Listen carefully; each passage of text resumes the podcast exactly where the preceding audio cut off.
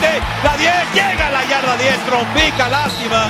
Formación escopeta atrás, el pase vaqueado, interceptado, interceptado por parte de Marcus Lawrence. Pase completo ahora sí. Michael Gallup, esquina derecha. Prescott, a caray, decide correr. Prescott llegando. Prescott a la yarda 1. Increíble. Y pide, ahora sí que el escándalo ¿Qué tal amigos? Bienvenidos a regreso. Somos Cowboys Radio en español presentado por Ford. Yo soy Amar García y me acompaña hoy el famoso Carlos Tapa Nada. ¿Cómo estás, Carlos? Solo somos tú y yo hoy. Bien, mi famosa y siempre bien ponderada Ámbar García, gracias por la invitación. Y aquí estamos, como en los viejos, ¿te acuerdas cuando hacíamos un Instagram live tú y yo nada más? Mira qué sofisticada te has vuelto. Eh, qué sofisticada te has vuelto, estábamos ahí el telefonito de los dos. Este, como los viejos tiempos. Pero con el gusto de saludarte, Ámbar, como siempre. Un placer cuando estamos a tres semanas del draft o menos, ¿no? Ya, ya casi está. Dos semanas. Dos semanas y media por ahí. Eh, dos semanas y un día, ¿eh?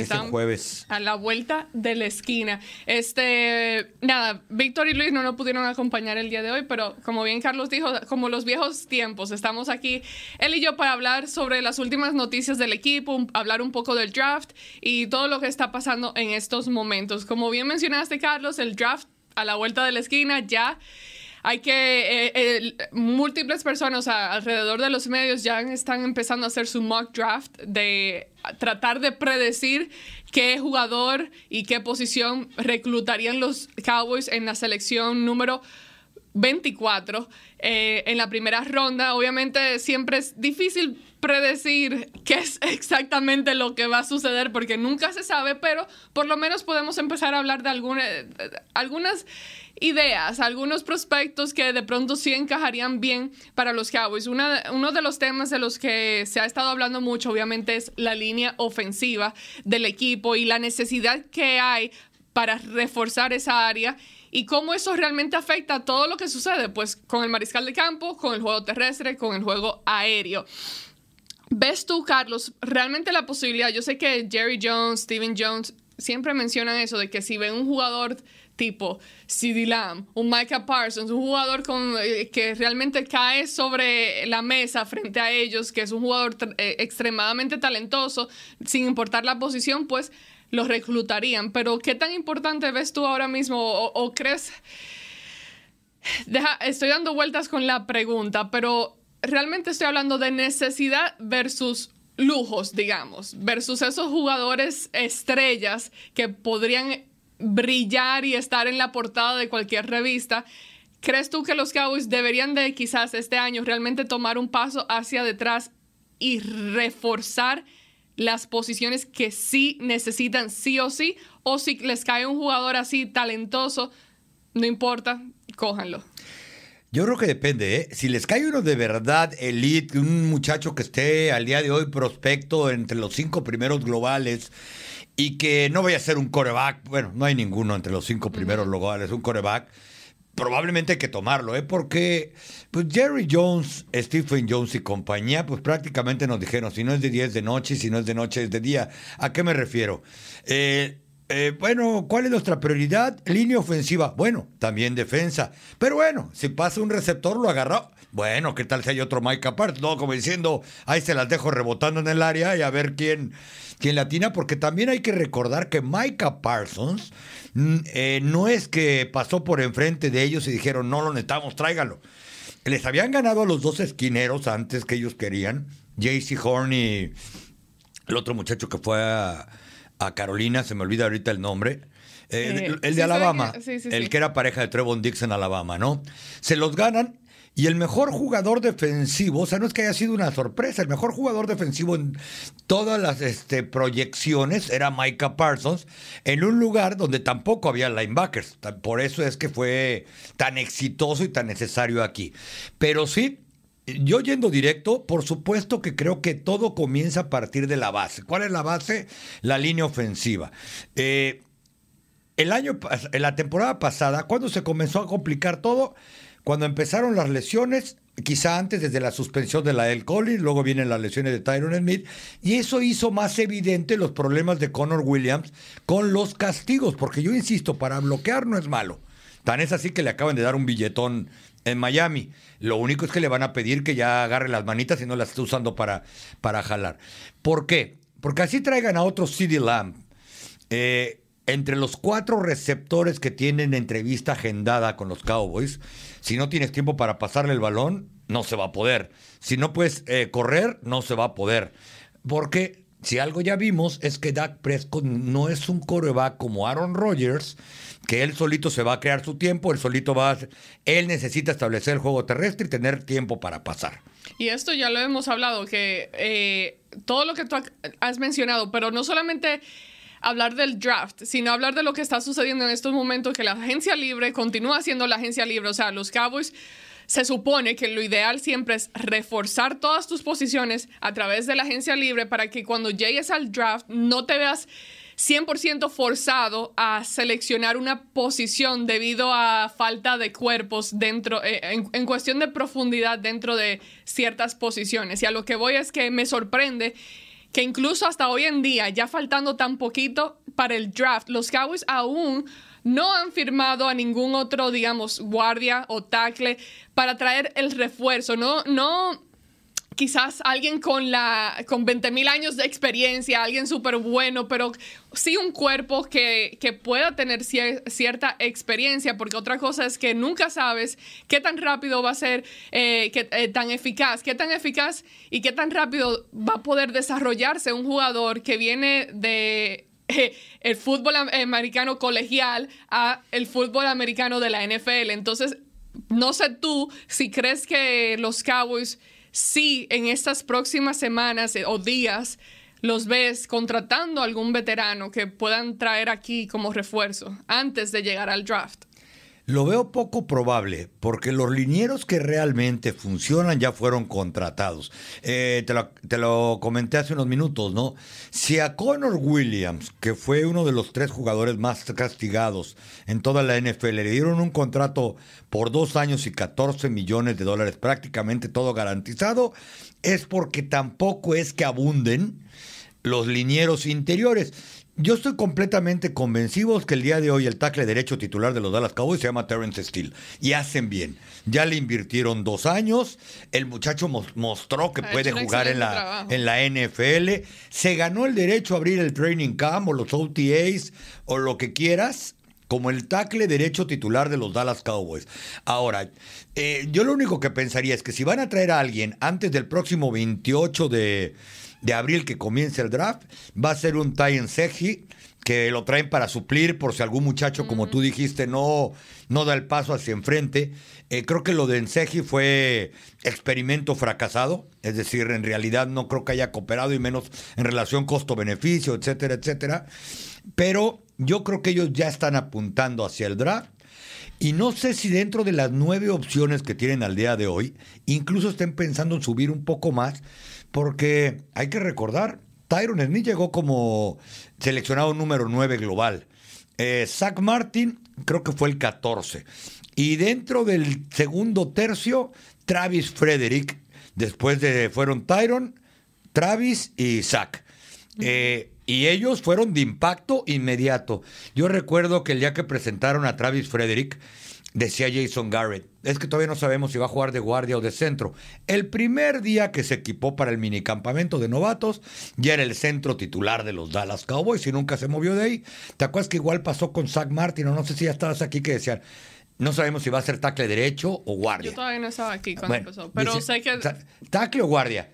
Lo equiparon de guardia derecho Éxito. y es el mejor jugador que hay en la NFL en esa posición. Entonces, ¿por qué no pensar en un guardia izquierdo, porque reitero, creo que el tackle derecho ya se ganó la oposición Terence Steele, en un guardia izquierdo que desde el primer día que llega al primer minicampamento, que es cuando van a pisar estas instalaciones, sea el guardia izquierdo de los Dallas Cowboys. Ojo, tampoco estoy diciendo que Conor McGovern no pueda jugar, ¿eh? ¿eh? Yo le doy el beneficio de la duda porque no es lo mismo que a media temporada cuando ya te metieron de fullback, de guardia, de eh, de repente saquen a Conor Williams porque está cometiendo castigos, Conor McGovern vas y de repente te cambian tres jugadas después y traían un chongue con eso.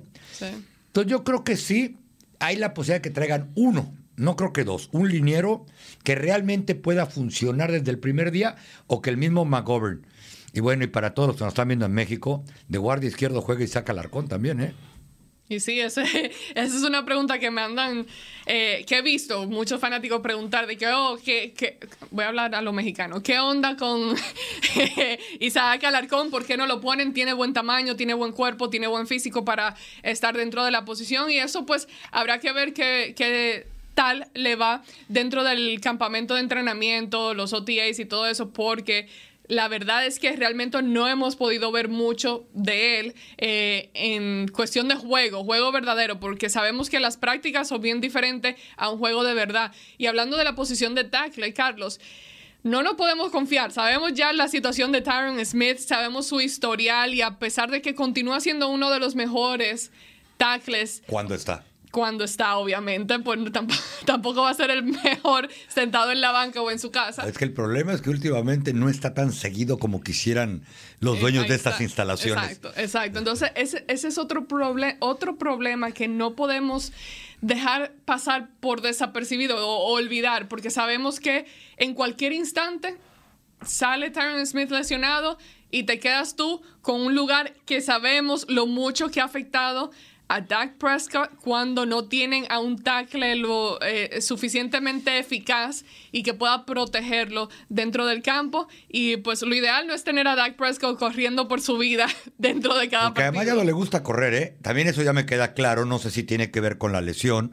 Y no creo que porque sea onda de que le dé miedo la lesión. Yo creo que lo que tiene pendiente, porque ya lo vivió, es dejar a su equipo atrás.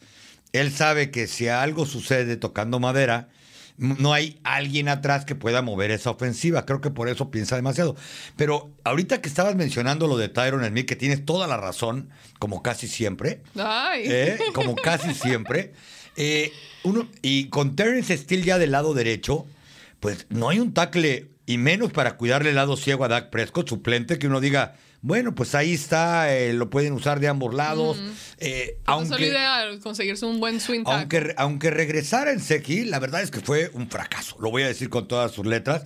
Yo no sé si Josh Ball, el muchacho que trajeron de Louisiana State la temporada pasada, esté ya listo, por lo menos para competir como ser el primer tackle suplente de los Cowboys. Esa era la idea.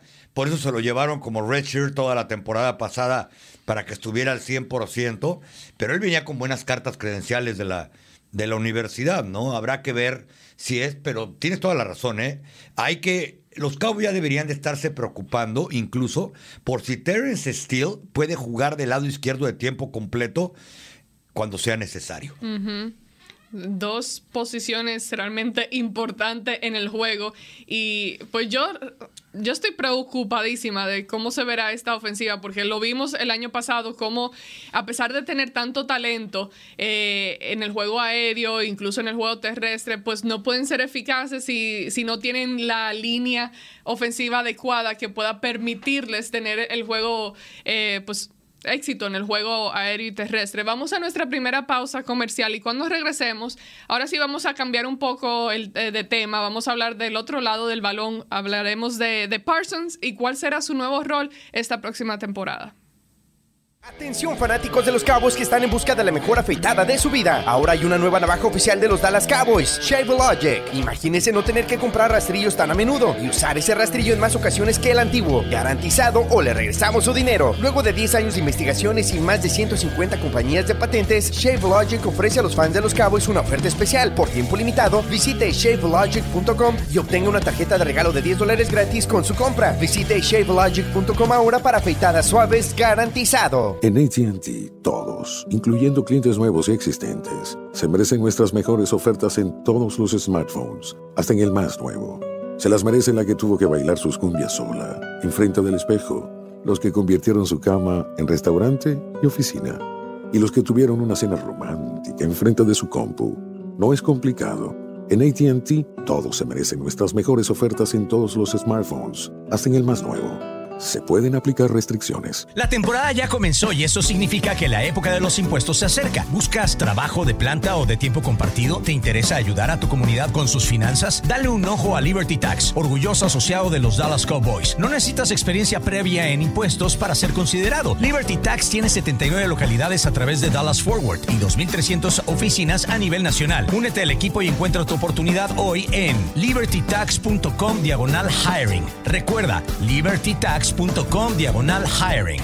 Texas. Las Ford F-Series son las camionetas más vendidas en el país por 45 años y es todo gracias a ti.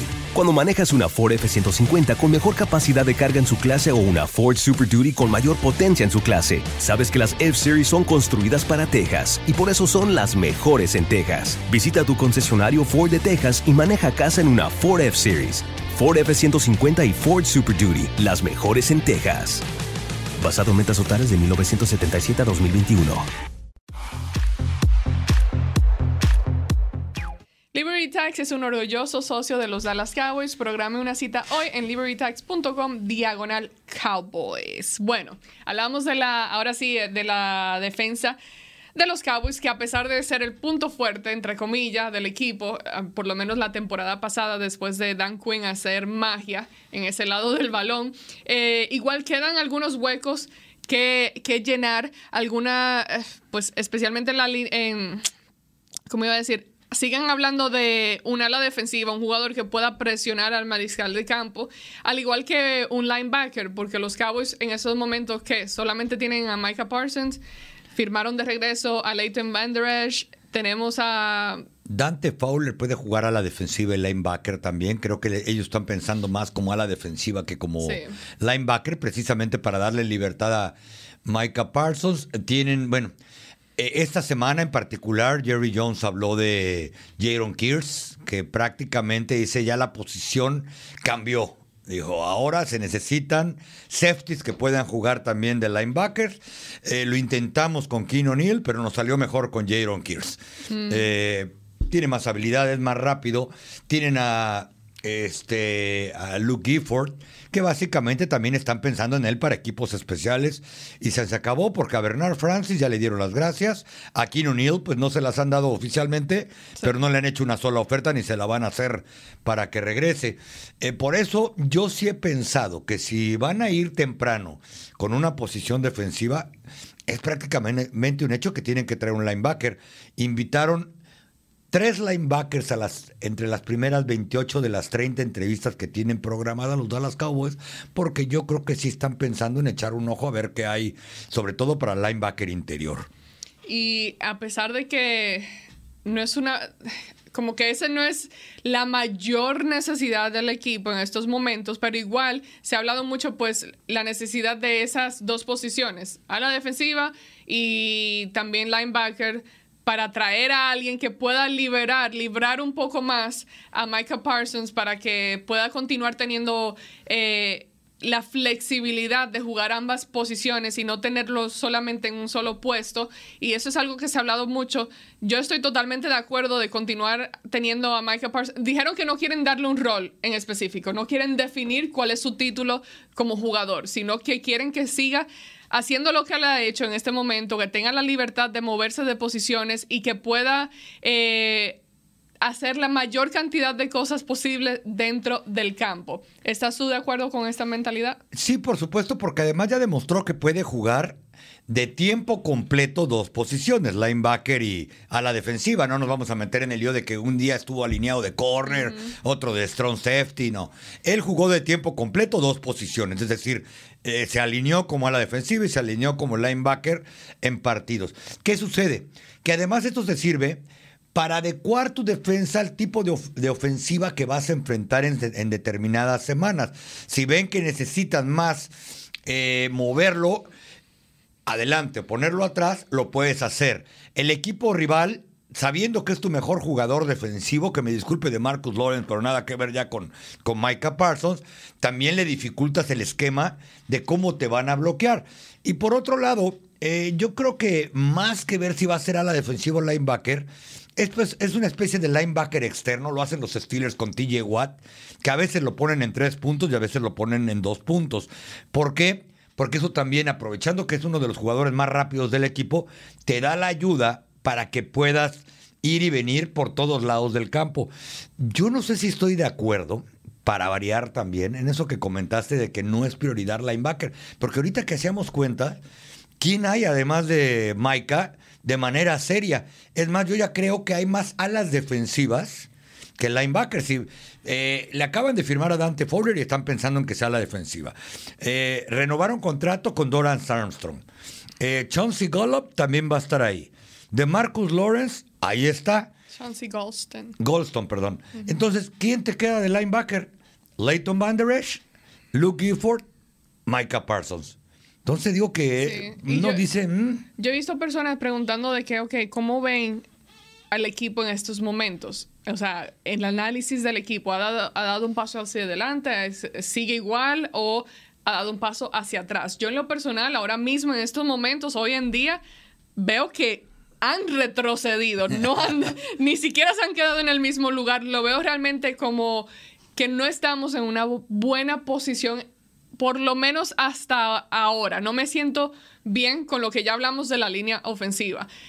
Tampoco me siento muy bien con aquellos huequitos que faltan dentro de la defensa que tienes, tienes que tener cuerpo suficiente, gente que puedas confiar en sus posiciones para que un jugador como Micah Parsons pueda volver a tener el tipo de éxito que tuvo la temporada pasada.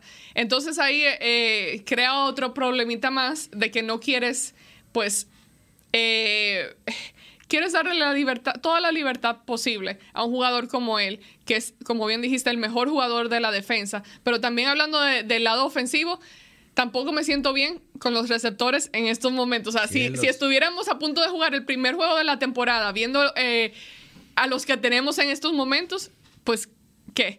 Michael Gallup todavía no puede jugar. Él todavía está en, en recuperación y no se sabe exactamente cuál será la fecha para ¿Y su cómo? retorno. Va a regresar el día que También, regrese. buen punto, exacto. Entonces, también en equipos especiales, pues no hay, no hay un pateador que pues digas, hay confianza ahí. Sí firmaron a, ¿cómo es que se llama este muchacho?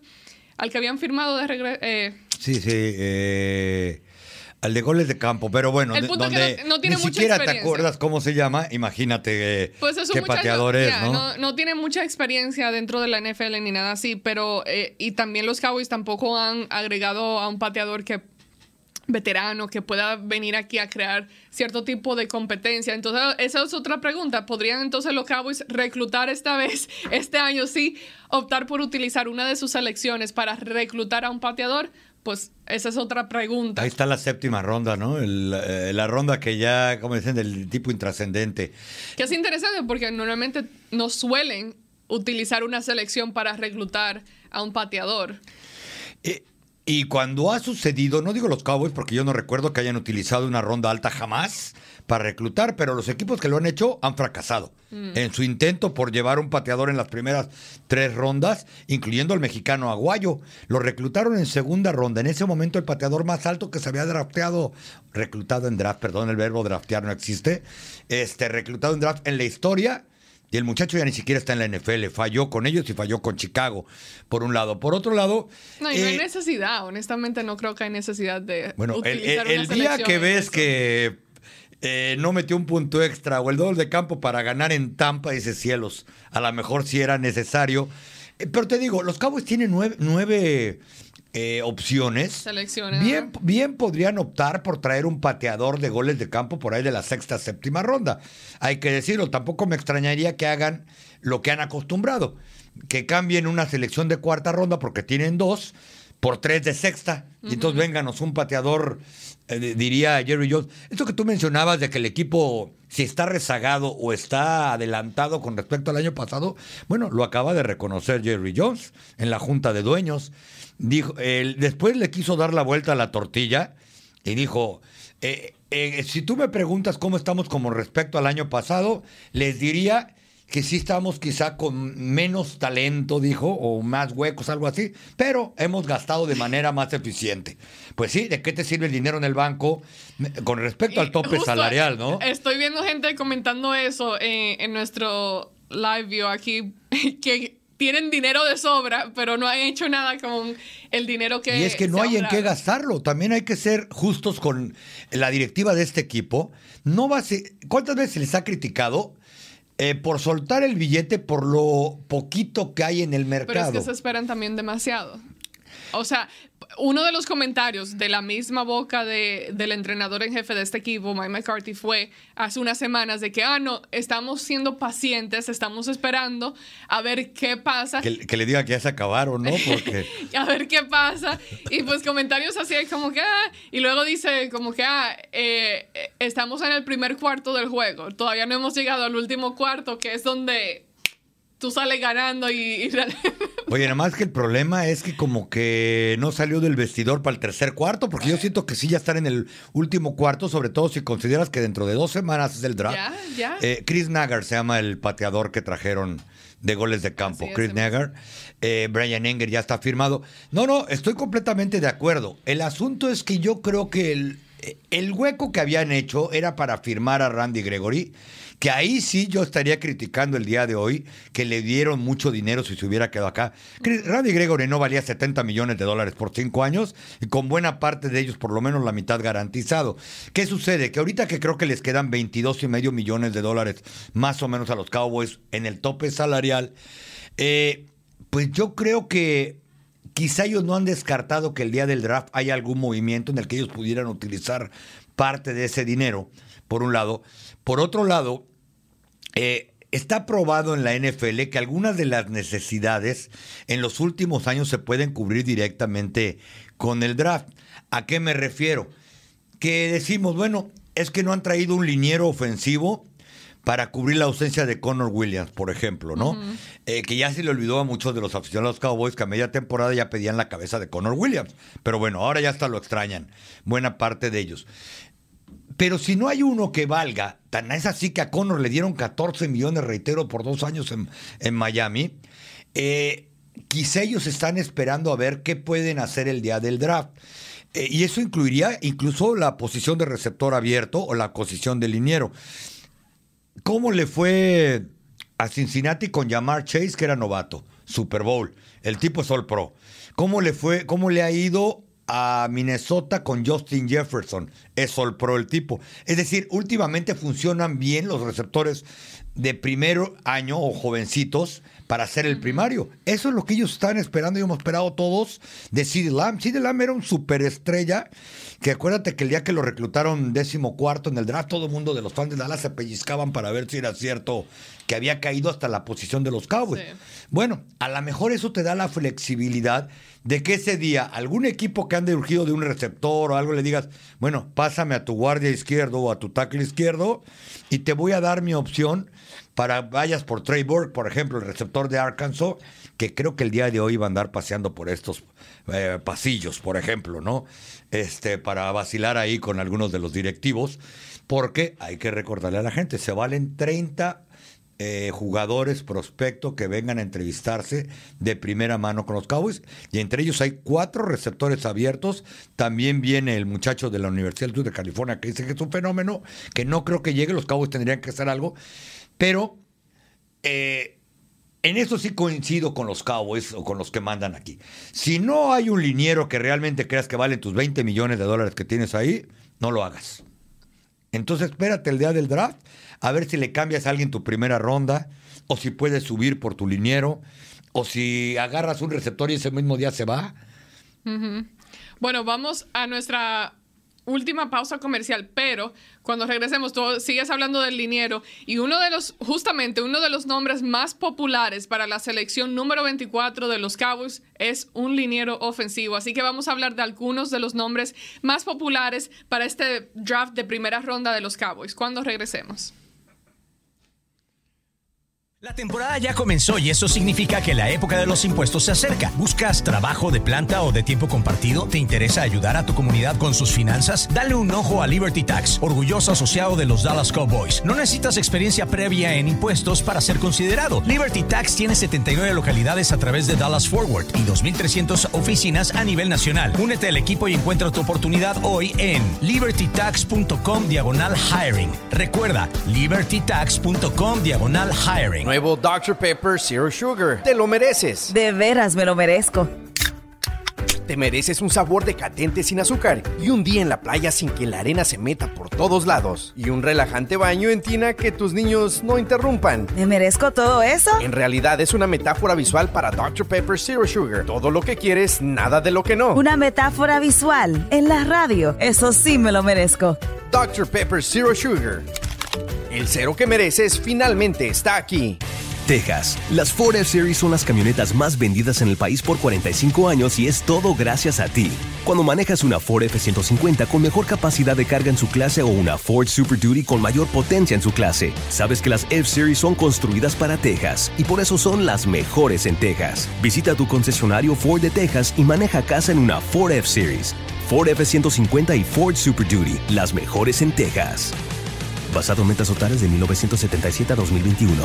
Atención fanáticos de los Cowboys que están en busca de la mejor afeitada de su vida. Ahora hay una nueva navaja oficial de los Dallas Cowboys, Shave Logic. Imagínese no tener que comprar rastrillos tan a menudo y usar ese rastrillo en más ocasiones que el antiguo. Garantizado o le regresamos su dinero. Luego de 10 años de investigaciones y más de 150 compañías de patentes, Shave Logic ofrece a los fans de los Cowboys una oferta especial. Por tiempo limitado, visite shavelogic.com y obtenga una tarjeta de regalo de 10 dólares gratis con su compra. Visite shavelogic.com ahora para afeitadas suaves garantizado.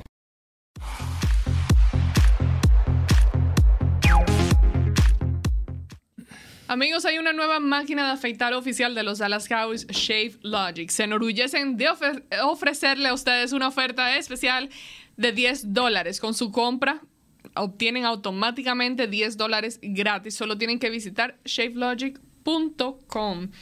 Ok, hablando del draft, Carlos, tú mencionaste, pues, eh, continuabas mencionando la, eh, pues, la línea ofensiva del equipo y hemos hablado de eso ya bastante. Pero entre, como dije anteriormente, ya muchos eh, medios de comunicación tienen a sus expertos haciendo sus predicciones, predicciones para el draft y todo eso. Y aquí voy a nombrarles algunos de los nombres que han estado, que han sido los más populares dentro, pues hasta ahora, porque sabemos que eso de un día a otro puede cambiar así de rápido. Pero tenemos a- al esquinero Derek Stingley, Stingley. Tenemos al, a la defensiva George Karlaftis. Algunos de estos nombres son medio difíciles de pronunciar, pero ahí me entienden más o menos. Tenemos al apoyador, uno que sí he visto bastante, Nakobe Dean. Eh, y pues déjame ver, otro que tenían aquí también son nombres como Boy Mafe, que es a la defensiva, Trevor Penning, que es eh, un tackle ofensivo. Pero el nombre más popular en general, el que más se habla, del que más se ha hablado, del que más yo he visto, es Tyler Linderbaum, que es un centro de Iowa. Justamente la posición de centro, la verdad no, no he leído mucho su historial y qué tanto, pues qué tanta flexibilidad tiene de cambiar de posición. No sé tú qué tan informado estés. eh, Él ha su- jugado en algunos momentos también como, como guardia, pero su posición natural es la de centro. Por eso es que a mí me ha hecho ruido que, como bien dice, se ha mencionado mucho que pudiera que pudieran los Cowboys ir por él en primera ronda. Yo no lo creo. Porque ya le invirtieron una temporada completa como titular a Tyler Biadasz. Reitero, para que encuentren otro Travis Frederick, va a pasar un tiempo y les va a costar trabajo. Pero. Pero bien- crees tú que, o sea, Tyler Biadasz sí ha, ha hecho un trabajo decente, pero no está, digamos, al nivel que debería de estar o que los Cowboys realmente lo necesitan. Tampoco es la posición que realmente necesita más refuerzo en estos momentos, pero hasta ahora, ¿estás tú bien con lo que ha hecho Tyler y crees que es su- lo suficiente para que él sea y continúe siendo el titular de, de los Cowboys en estos momentos en la posición de centro? Pero por supuesto, si vas a ir por un liniero ofensivo en la primera ronda o muy temprano, tienes que ir por un guardia. Porque ¿qué vas a hacer? ¿Dos hoyos? Traes un novato que tú eh, bien dices, no sabes cómo va a funcionar y lo vas a poner de centro. Y el hueco del lado izquierdo, ¿con quién lo vas a ocupar? Con un agente libre de los que todavía estén sueltos, que por algo todavía están... y porque no hay ningún superestrella que tú digas, este, este guardia sigue libre porque cobra muchísimo. No, es porque no lo han querido contratar. Entonces, yo digo, pues dicen que más vale malo por conocido que bueno por conocer. Si ya le diste un año a Tyler Biadasz, eh, no creo que el gran peso de los problemas ofensivos que tuvieron en la línea hayan pasado por ahí, pues yo la verdad es que preferiría que fueran por un guardia y por lo menos ya tienes un centro que tuvo un año como titular.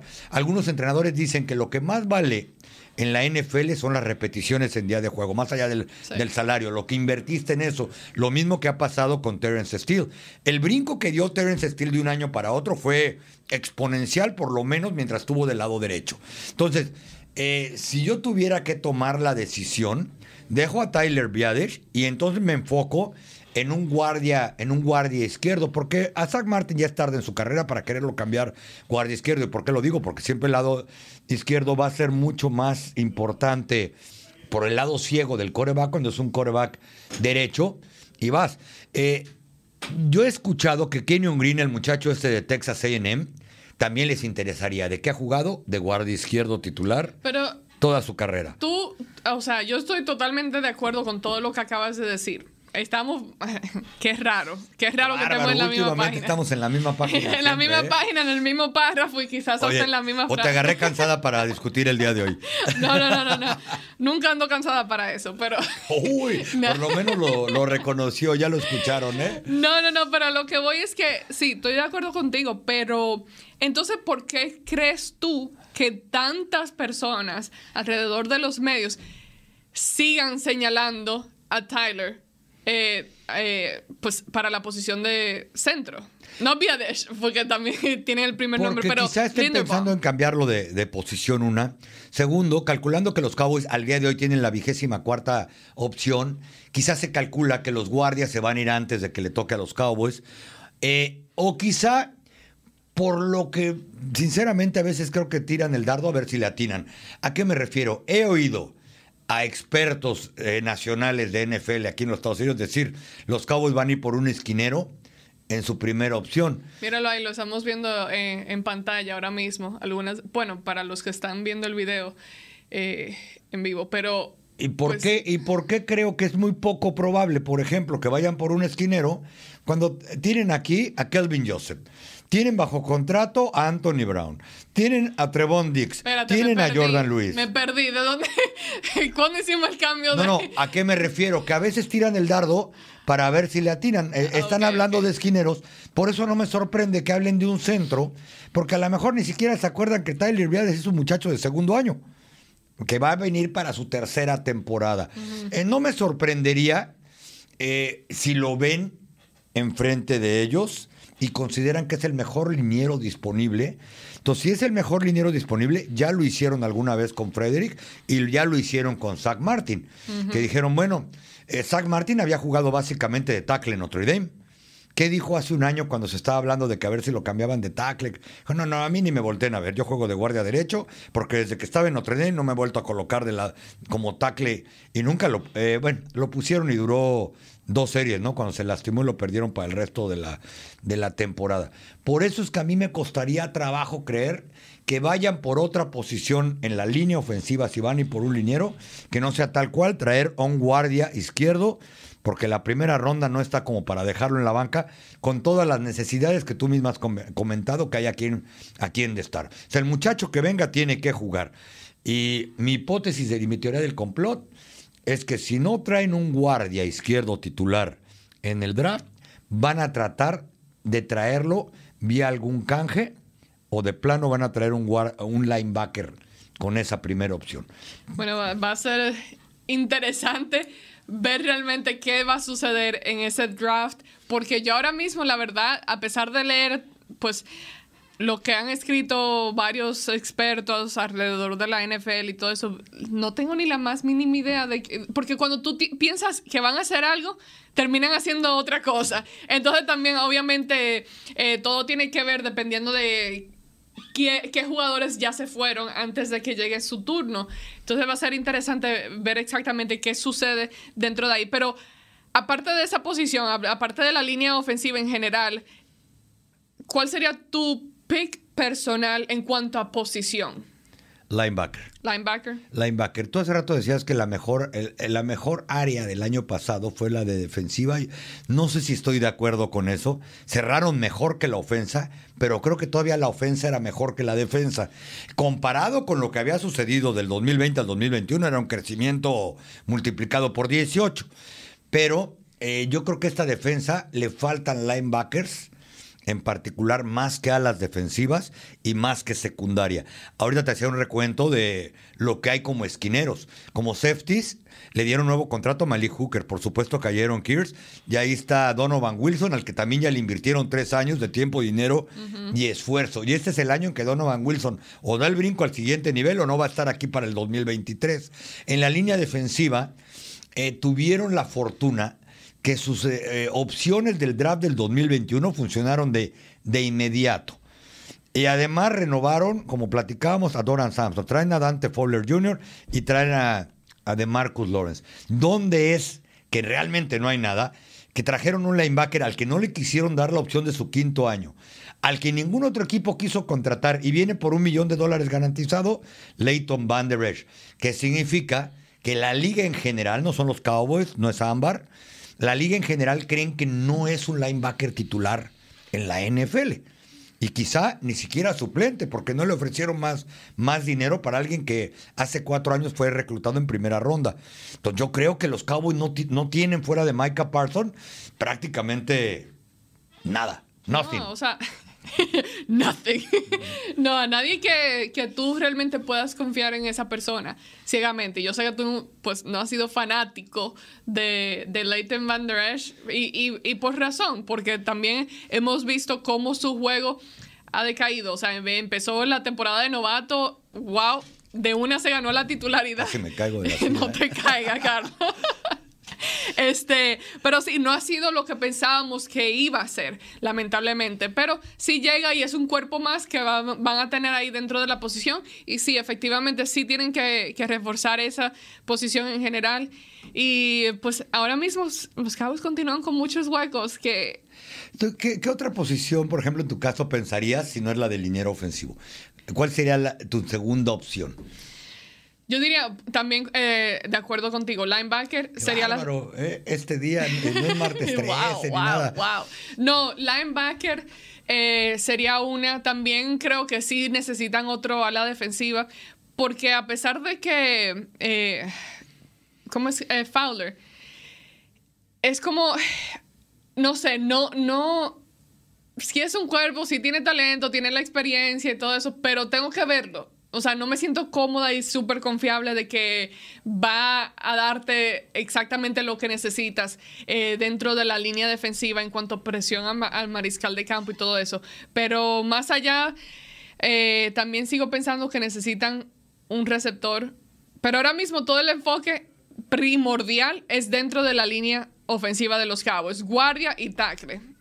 Así que sin eso no, no se va a llegar muy lejos, pienso yo, esta, esta próxima temporada. Pero bueno, ya se nos acabó el tiempo. No sé si tengas algo más que quieras añadir antes de Pues irnos. nada más para que la gente sepa.